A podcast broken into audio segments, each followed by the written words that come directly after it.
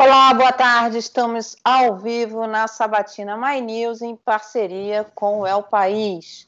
Estamos ouvindo os candidatos à Prefeitura de São Paulo para que você conheça a proposta de cada um deles e, principalmente, veja se elas são factíveis. Dessa forma, você vai conseguir é, decidir melhor o destino do seu voto nas próximas eleições. Eu, Mara Luque, a jornalista do My News, Juliana Calzin, e a jornalista e diretora do El País, Carla Jimenez, Vamos entrevistar agora o candidato do PSDB, Bruno Covas. Obrigada pela sua presença. Bruno Covas é formado em Direito e Economia, é neto do ex-governador Mário Covas, já foi deputado estadual, secretário estadual do Meio Ambiente e deputado federal.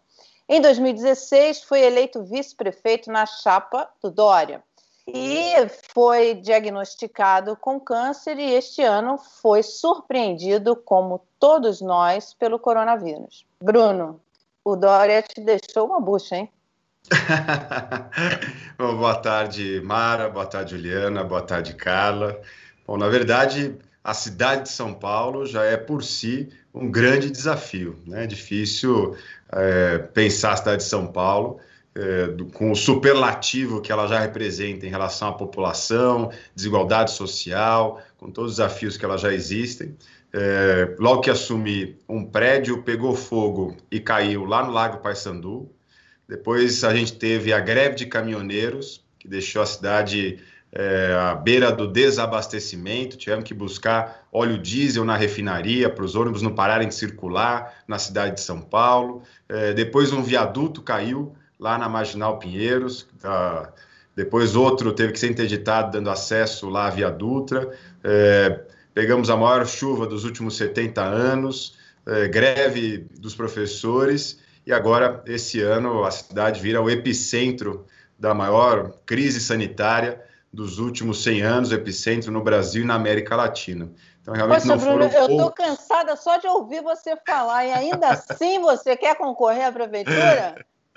Bom, mas para quem gosta de política, nada mais desafiador do que ser prefeito, porque é o que tem de mais próximo das pessoas, né?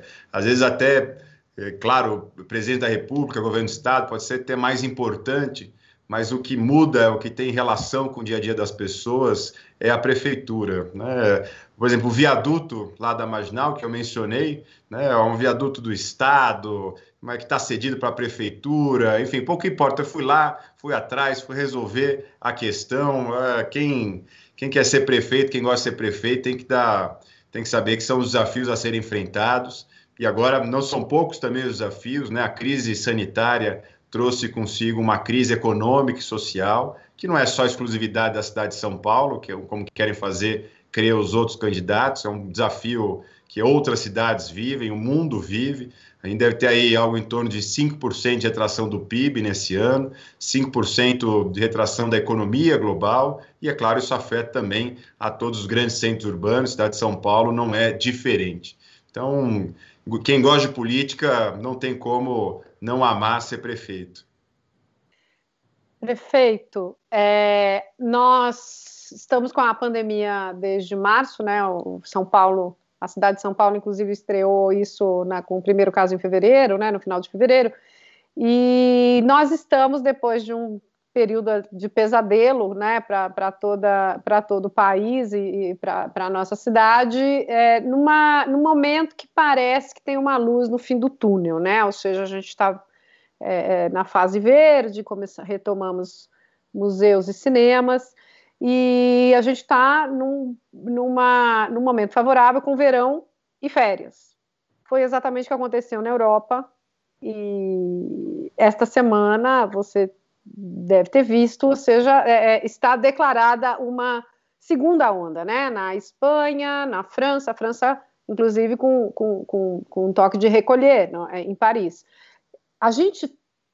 Você já está trabalhando com esse cenário caso você seja eleito e como é que nós vamos trabalhar caso isso aconteça é, para que não haja é, a lotação que houve num primeiro momento, no momento mais agudo da, da, da pandemia. Da pandemia.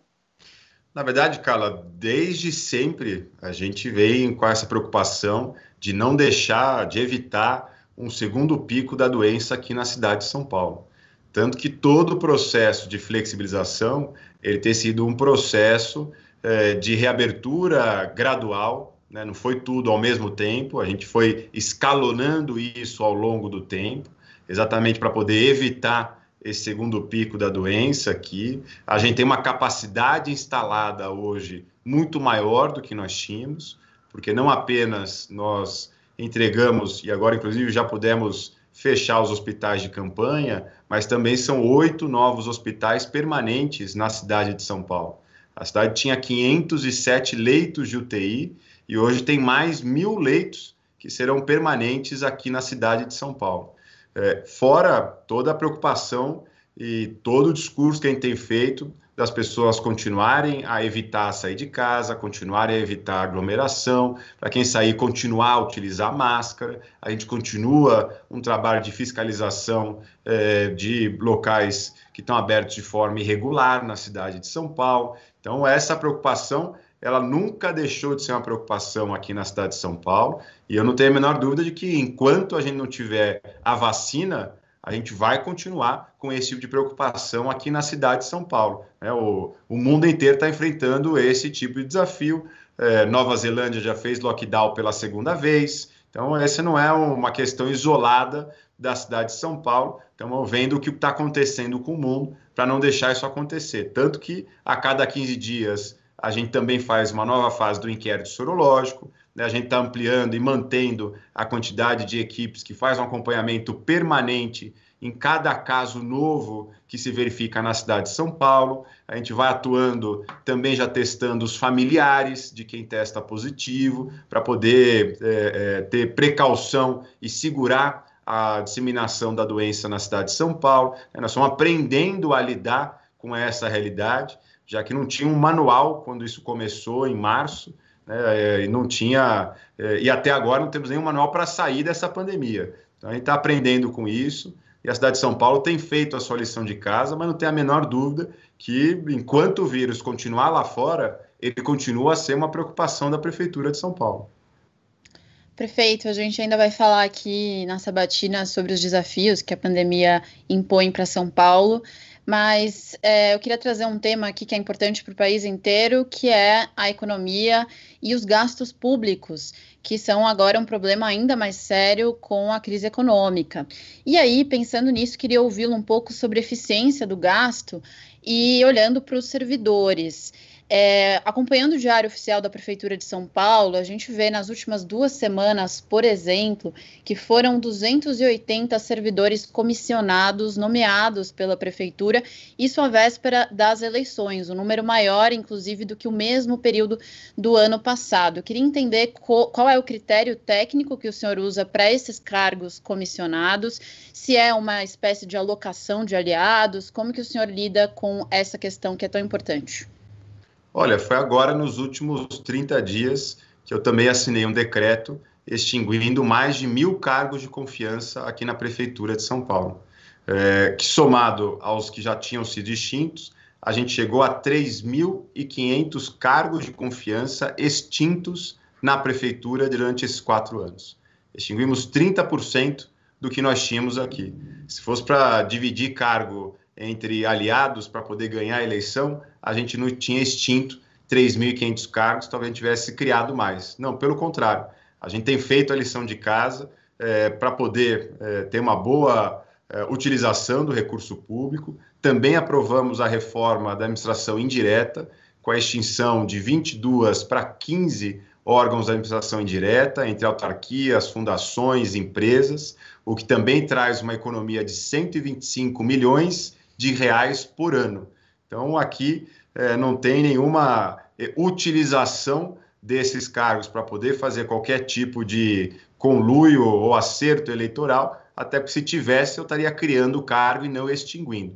O, car o, o, os critérios para preenchimento de cargos são os mesmos desde o início da gestão: comprometimento com o programa de governo, confiança, é, qualificação, e aqueles que não atingem são demitidos. E esse, é... esse, número que eu citei rapidamente de 200 em duas semanas, 280, é um número corrente ou teve alguma mudança que a prefeitura tem levantar exatamente o que são esses 200, eu não sei responder de cabeça em relação a esses especificamente. O que eu tenho tá. são os números globais de 3.500. A gente passa para vocês, então. Não, eu levanto no Diário Oficial, não tem nenhum problema, mas são 3.500 que foram é, é, extintos ao longo desses quatro anos. Nesses 280, nós vimos que foram exonerados 280 e nomeados 280 para esses cargos que foram exonerados. É, isso, isso é comum? Isso é, é, faz parte assim de alguma estratégia? Eu preciso levantar exatamente o que são esses 280, não sei de cabeça o que são. Tem um valor agregado, eu posso olhar e aí responder no caso específico em relação a estes 280. Durante a pandemia, é, seu governo adotou o rodízio ampliado, que não deu certo. Teve o feriadão, que também foi criticado, mas logo depois, em julho, começou a abertura de restaurantes e bares.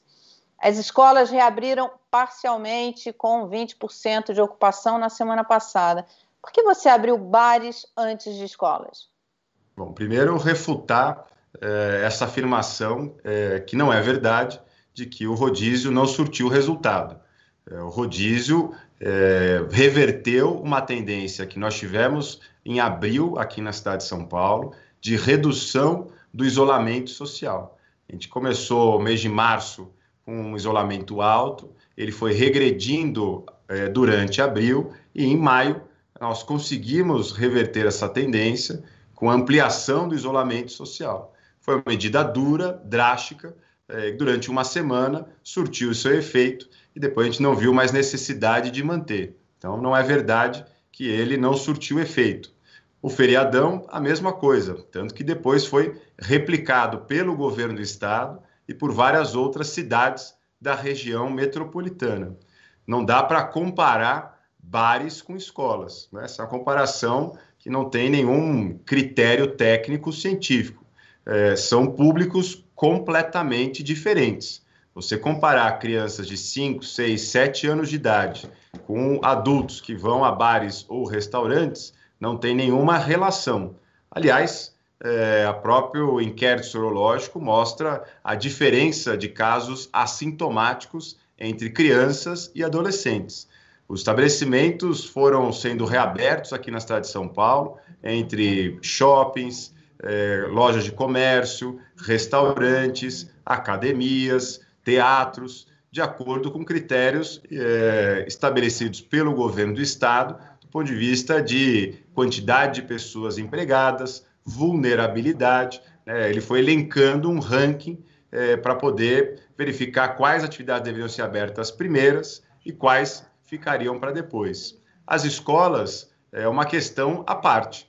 São 2 milhões e meio de alunos na rede municipal, estadual e privada aqui na cidade de São Paulo, é, que é, estão hoje, na sua grande maioria, em casa é, e que a vigilância sanitária tem um olhar muito mais atento e só vai liberar quando a gente tiver a tranquilidade que é o momento apropriado com os dados da pandemia, com os dados do inquérito sorológico, com os dados do censo que nós estamos realizando, que é o momento apropriado de retorno às aulas. Elas ainda não foram também, também não é verdade, que elas foram retomadas com 20%.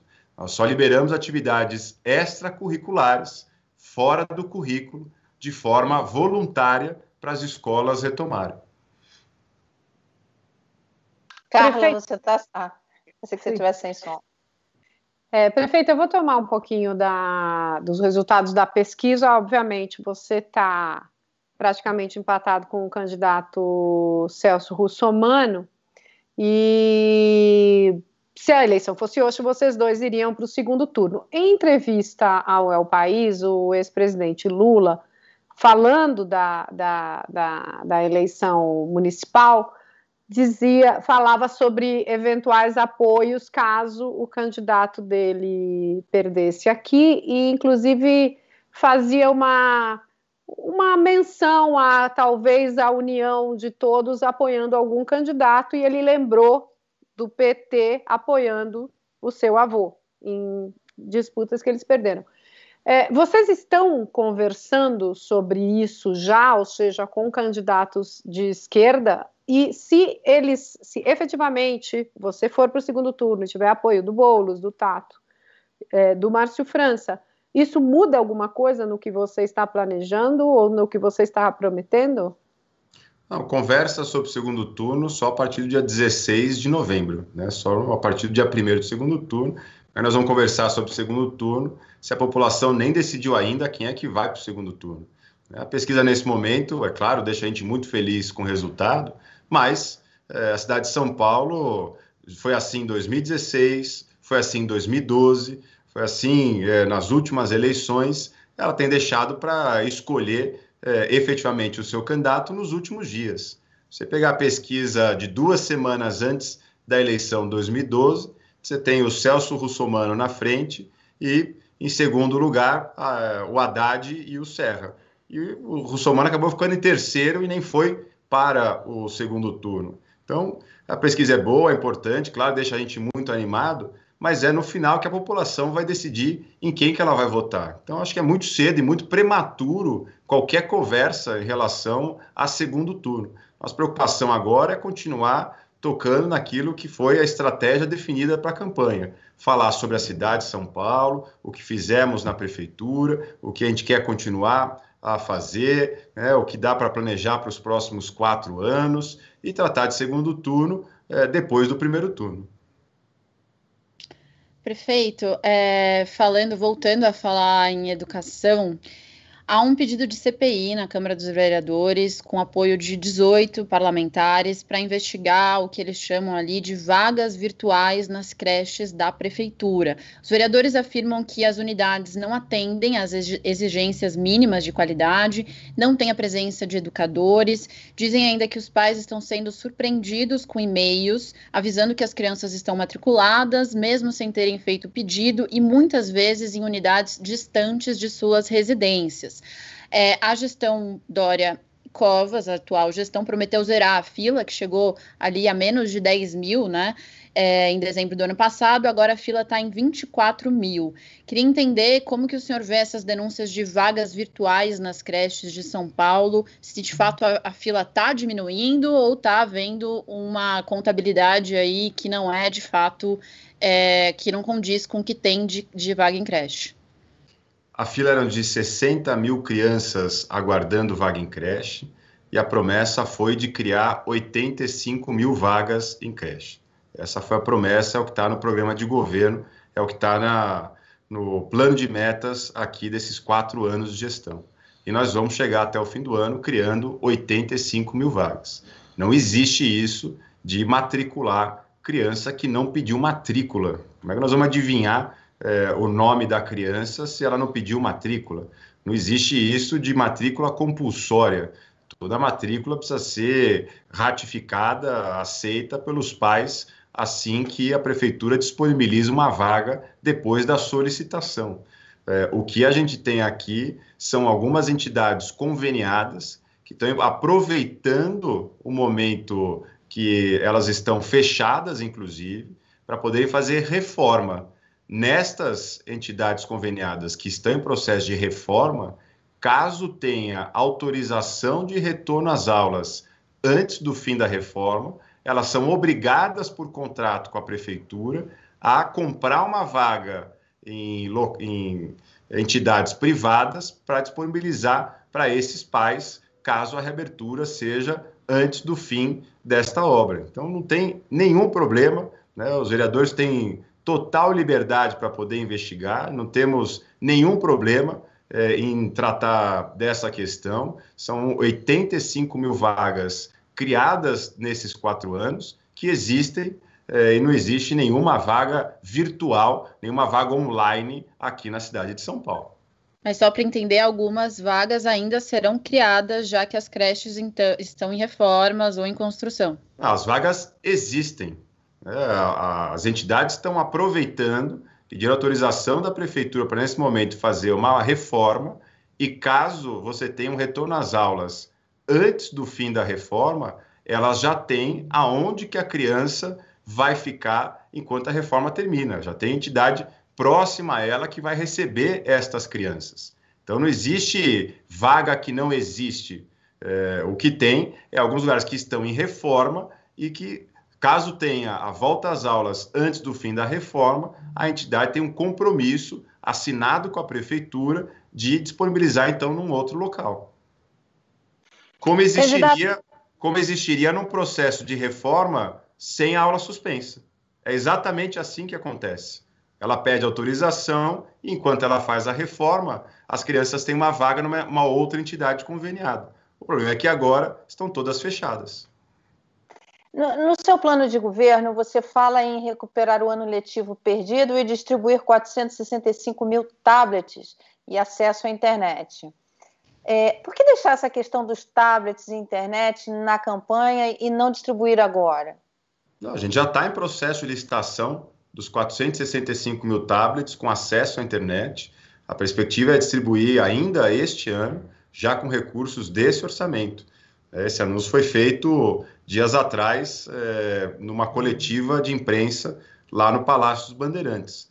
É, Para o ano que vem, a perspectiva é comprar também 57 mil notebooks para todos os professores também da rede municipal. Os tablets podem ser usados agora, durante a pandemia, para aulas é, remotas e também serão usados é, quando as aulas retornarem para poder complementar o estudo. A, a, perspectiva da prefeitura é que a gente tenha ensino em período integral, com o, o parte disso sendo é, na escola e o contraturno dentro de casa com a utilização desses tablets. Então, Ou seja, ter... então então, esses tablets, é, independentemente do, do resultado das eleições, isso já vai ser entregue agora para os Sim, alunos. Já, já temos não, recurso não é reservado é... no orçamento deste ano e o processo licitatório já está em curso.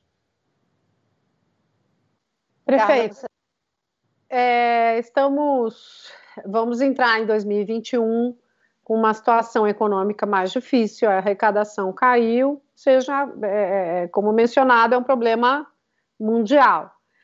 É, com um orçamento menor, qual vai ser a sua política? A gente vai ter corte em algum, alguma, algum dos cortes, enfim, contingenciamento de, de recursos em algumas áreas, e se houver em quais, ou você vai trabalhar é, aumento de imposto? O, a proposta orçamentária para 2021 já encaminhei à Câmara Municipal. É a proposta orçamentária com orçamento menor do que o de 2020. É, há uma redução em praticamente todas as áreas, exceto três, que são exatamente as áreas prioritárias para esse momento é, da situação é, e da crise econômica e social que o, a pandemia do coronavírus nos trouxe. É, nós não vamos ter redução de orçamento na saúde, na educação e na Secretaria de Desenvolvimento Econômico e Trabalho, que é a secretaria que trata de capacitação, de frente de trabalho, é, que são as três áreas é, principais que a prefeitura precisa ter uma ação não apenas igual, mas talvez até maior do que neste ano, para que a gente possa é, resgatar, seja na educação, esse tempo que as, as aulas ficaram suspensas de forma presencial. Nós vamos ter ainda é, sequelas da pandemia a serem é, corrigidas, a gente vai ter ainda um problema maior a ser tratado na área de saúde mental, na área de doenças respiratórias, voltar a lutar para poder reduzir as filas que nesse ano tiveram um, um, trabalho suspenso por orientação da OMS e na área de desenvolvimento econômico e trabalho, com é, mais cursos de qualificação, com mais vagas de frente de trabalho. Então, essas três áreas não terão seus orçamentos reduzidos no ano que vem, que são as áreas prioritárias nesse momento de fim e de saída da pandemia. Agora, pode se mexer no, no, nos tributos municipais? Não, é, nós não temos nenhuma previsão de aumento de tributos, como nesse ano também não tivemos. Nesse ano foi muito difícil tratar é, de isenções tributárias, até porque não sabia exatamente, o cenário mudava semana a semana. Eu acho que no ano que vem, com um cenário mais é, é, de longo prazo do que deve acontecer na economia, a gente pode até rediscutir os projetos e as leis que nós temos aqui na cidade de isenção tributária para poder focar também na geração de emprego e renda. Né? Acho que não tem nenhum problema a prefeitura rediscutir isso aqui na cidade de São Paulo. São inúmeros, é, inúmeros dispositivos legais que nós temos que acabam é, não surtindo o efeito necessário de atrair investimento para a cidade de São Paulo. Então, nós temos algumas isenções que não atraíram investimento, que precisam ser rediscutidas para que a gente possa focar em isenções tributárias que tenham ganho para a população aqui da cidade. Então, acho que no ano que vem, se for para tratar de questão tributária, é para tratar de isenção e não de criação ou ampliação de tributo. Agora, candidato, ainda falando um pouquinho sobre é, economia, um dos efeitos terríveis da crise econômica é o desemprego, né? Na, no início da gestão Dória na prefeitura, foram prometidas 20 mil vagas de trabalho para pessoas em situação de rua. Foram criadas duas mil vagas e o programa acabou sendo encerrado. Queria saber se não deu certo e se qual a sua proposta para a vaga de emprego, até pensando nessa população mais vulnerável. Nós já estamos na terceira tentativa de licitação de contratação de empresa, exatamente para poder fazer este tipo de trabalho aqui na Prefeitura de São Paulo. As outras estações deram desertas, a gente continua a insistir, é, porque é uma das grandes portas de saída desse tipo de situação. Nós tínhamos 16 mil pessoas morando na rua na cidade de São Paulo em 2016 e saltou para 24 mil no final do ano passado. É, esse ano deve ter aumentado ainda mais por conta da recessão, por conta do grande desemprego que nós tivemos em 2020. Vamos continuar a persistir é, nessa alternativa, nesse também trabalha, além do acolhimento, além de toda a ação que é feita na área da saúde, com os consultórios de rua, eu não tenho a menor dúvida de que a porta de saída, a porta do emprego, também precisa ser estimulada. Então, vamos continuar a buscar e a trabalhar é, vagas no mercado de trabalho também para a população em situação de rua aqui na cidade de São Paulo. Por que, que essa licitação não está saindo? Tem algum ajuste que precisa ser feito? O senhor identifica isso ou não? Nas outras duas não apareceu nenhuma empresa interessada, né? É muito complicado também o papel da prefeitura de chamar as empresas e falar assim, que vocês querem que a gente mude nos editais para poder é, é, ter interessado, né? Esse tipo de relação não é uma relação simples de ser feita, a gente acaba resvalando em algumas ilegalidades. Então a gente vai olhando os editais de outras cidades, de outros estados e replicando isso aqui é, na, na, perspectiva que a gente possa ter alguma empresa interessada. Mas eu não posso chamar as empresas e falar o que, que eu mudo no meio edital para que vocês possam participar da concorrência. Bruno, na questão dos transportes, você fala em ampliar novos modais e estimular o transporte público. É um tema muito caro ao, ao, ao paulistano, a questão do, do, transporte. Agora, na pandemia, é um problema que sempre aconteceu na cidade ficou mais evidente: ônibus lotados. É impossível fazer distanciamento social. O que você vai fazer para melhorar essa questão? Bom, primeiro, é, só prestar alguns esclarecimentos em relação à pandemia. É, a gente está aí hoje na faixa entre 55%, 57% da quantidade de passageiros que a gente tem é, tradicionalmente aqui na cidade de São Paulo, né, 57% da demanda, e nós estamos hoje com 87% é, de ônibus circulando. Então, a gente tem uma, hoje uma diferença de 30% a mais quando a gente compara oferta com demanda. Os inquéritos sorológicos realizados pela prefeitura mostram que não há diferença é, do ponto de vista de contaminação entre aqueles que usam transporte público e aqueles que não usam transporte público. A proporção de pessoas infectadas é a mesma. Então, não há nenhuma relação aqui na cidade de São Paulo entre contaminação de coronavírus e transporte público municipal. Nós, ano passado, assinamos os novos contratos de, de, concessão de ônibus na cidade de São Paulo, que vinham em contratos emergenciais desde o primeiro ano da gestão do PT.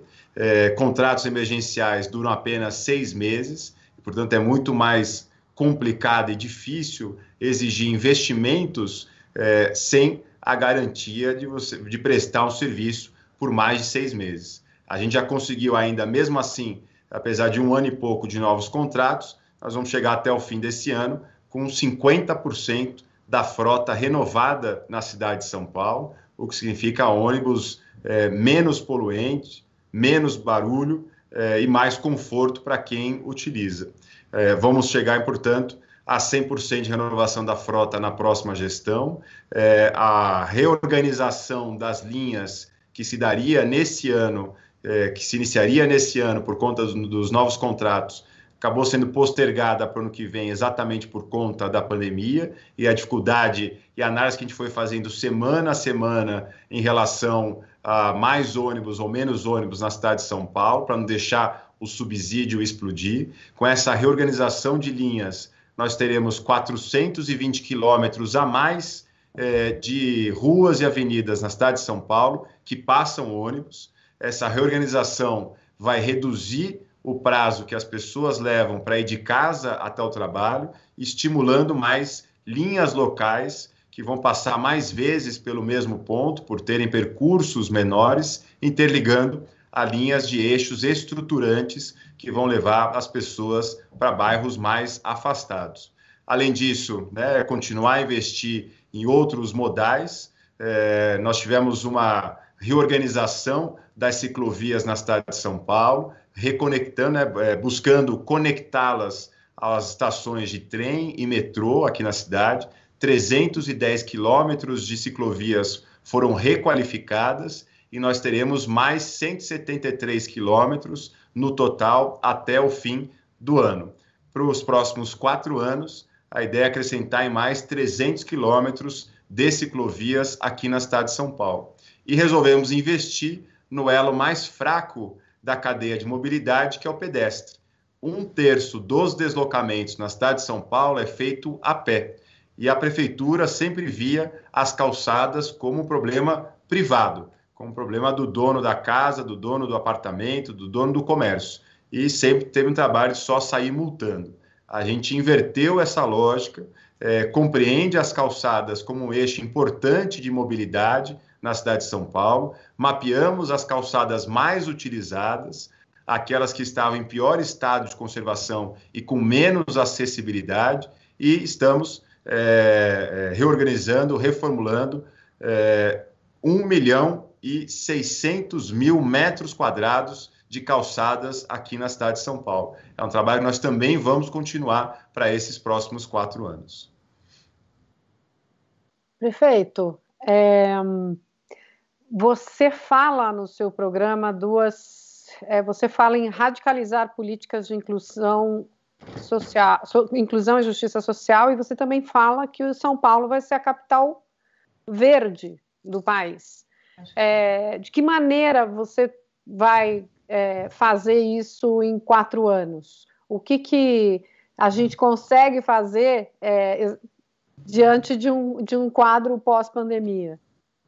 Bom, é, retomando parte da, da resposta anterior, a renovação da frota né, vai fazer que a cidade possa atingir o que hoje é previsão legal em redução de emissões de material particulado e gás de efeito estufa do sistema de transporte público municipal.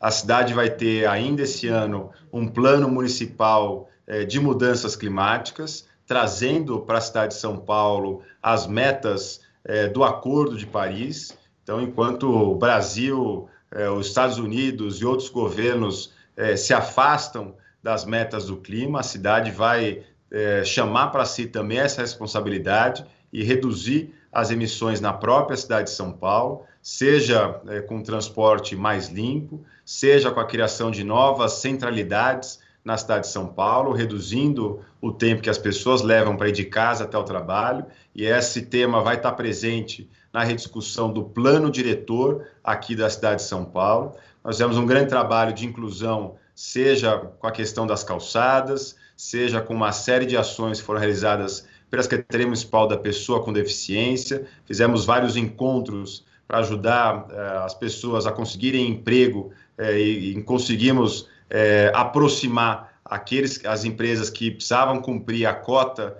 da lei federal daqueles que buscavam inclusão no mercado de trabalho. Né? Compramos óculos para as bibliotecas municipais poderem disponibilizar todo o seu acervo para as pessoas com deficiência visual. Né? Fizemos um trabalho de montar uma equipe que vai por toda a cidade de São Paulo ajudando a reformar é, as cadeiras de rodas. Reduzimos pela metade a fila de órtese e prótese na cidade de São Paulo. Então, a gente fez muito na questão da inclusão e acessibilidade. Vamos continuar a fazer e vamos mostrar que é possível, mesmo uma grande cidade, no momento de dificuldade, é, tratar do tema economia verde. Aliás, vamos aproveitar esse momento de, de crise como uma janela de oportunidade e fomentar ainda mais a economia criativa, que é também uma economia de baixo carbono, setor de eventos, setor de cultura, setor da gastronomia, o setor de games, para também ser mais um eixo de desenvolvimento aqui da cidade de São Paulo. Mas como é que é uma São Paulo verde na periferia? A São Paulo verde na periferia a São Paulo não apenas com mais parques, né, são 10 novos parques só nesta gestão, mas é também a cidade com a melhor qualidade do ar, é a cidade mais inclusiva, cidade, sustentabilidade é um tema relacionado não apenas à questão do verde, mas é um, é um tema relacionado à inclusão das pessoas, a melhor distribuição dos recursos, com é, empregos também nas áreas periféricas. Então, é a qualidade de vida é hoje a grande discussão desse tema de inclusão e sustentabilidade. Perfeito. O senhor, claro, sabe a importância da escolha é, do vice na chapa. A Folha de São Paulo trouxe uma reportagem hoje dizendo que o seu vice, o vereador Ricardo Nunes, foi acusado de violência doméstica e ameaça é, pela esposa em 2011. Ela declarou que hoje, é, ela declarou hoje que na época eles tinham uma relação conturbada e difícil e que vive hoje com o seu candidato é, a vice-prefeito.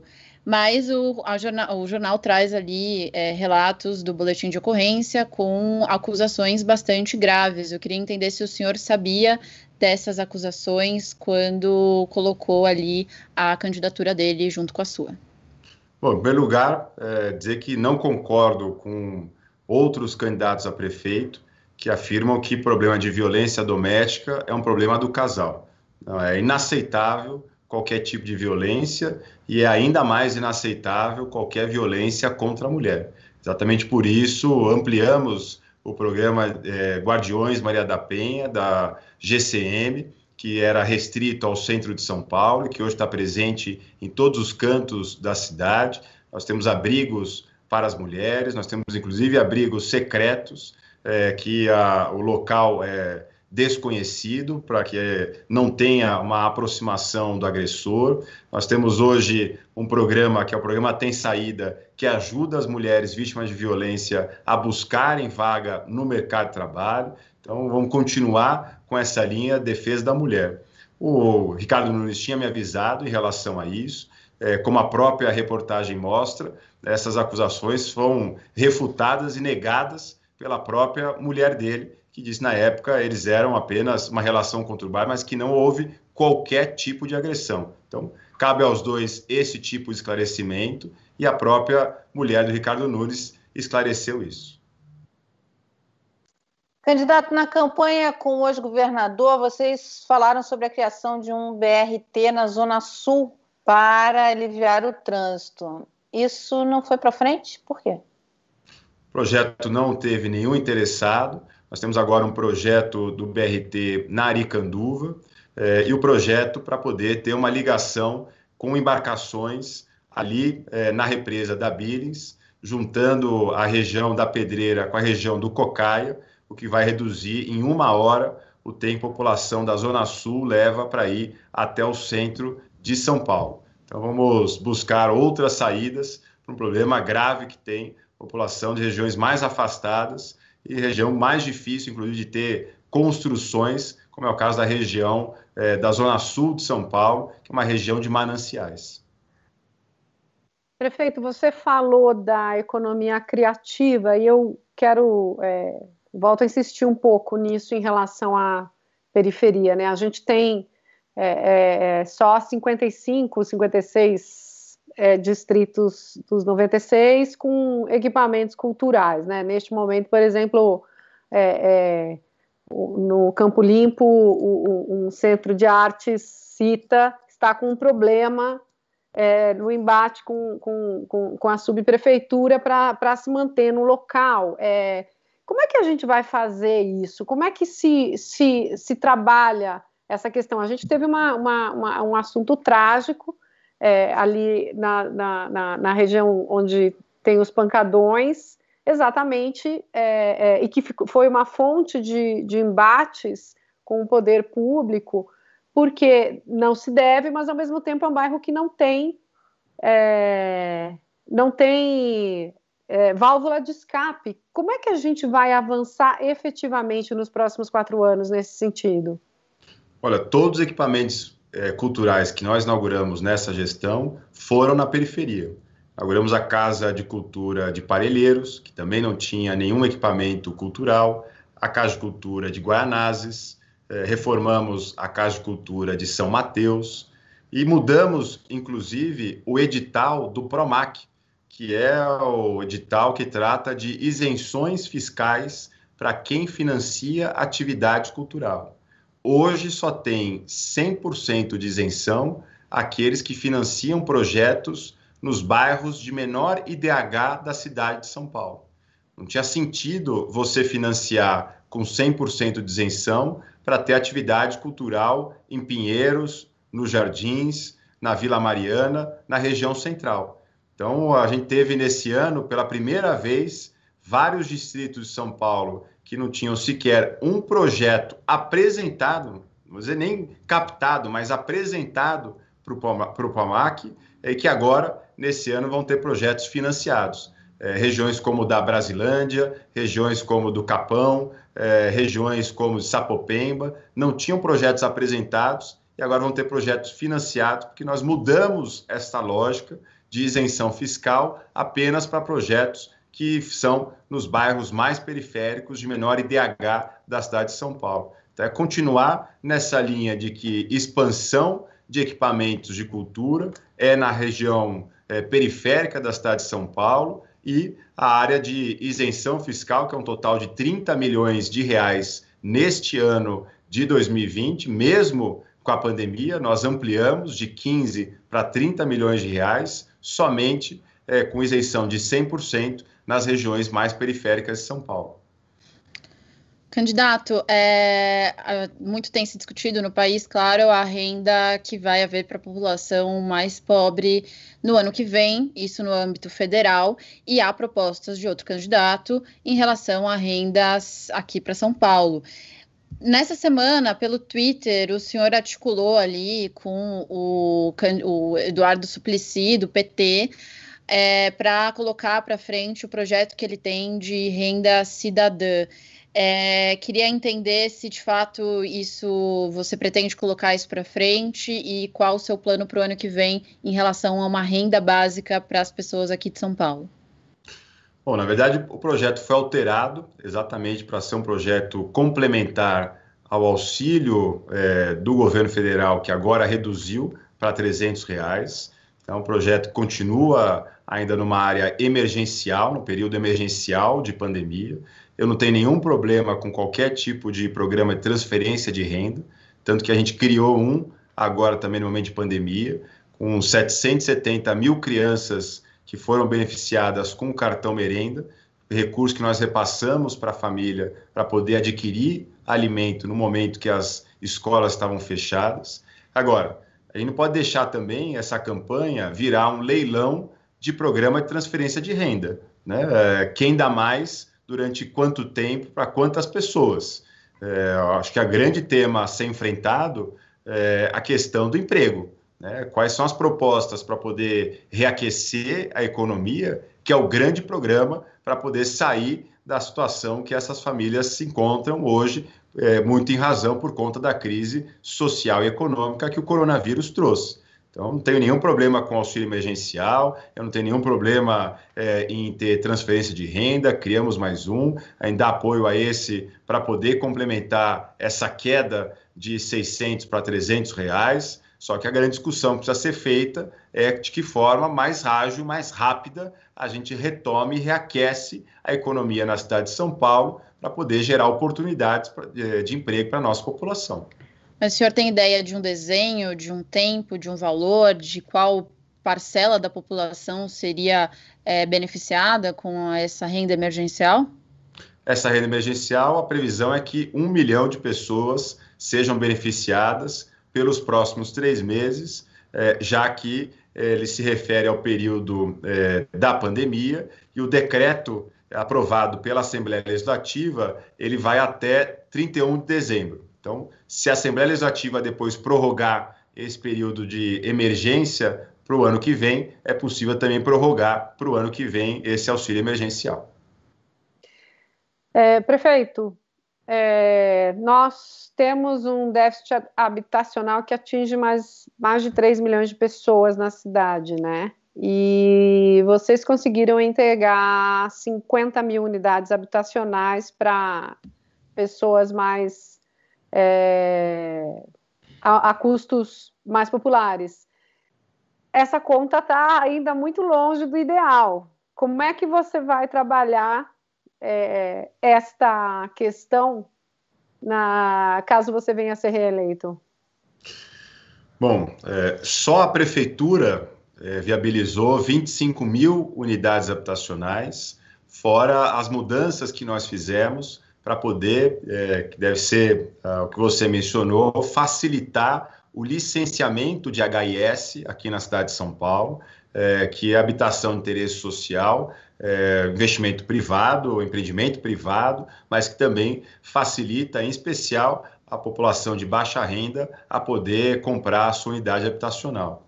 Nós já vamos deixar viabilizado para os próximos quatro anos o dobro do que fizemos nesses quatro, com mais 50 mil unidades também é, feitas ou pela prefeitura ou pelos parceiros privados da prefeitura na PPP, na parceria público-privada da habitação. Nós também estamos, é, mais uma vez, ampliando, a Secretaria de Licenciamento tem feito isso, facilitando o licenciamento de empreendimentos aqui na cidade de São Paulo, para poder também facilitar a construção a partir da iniciativa privada.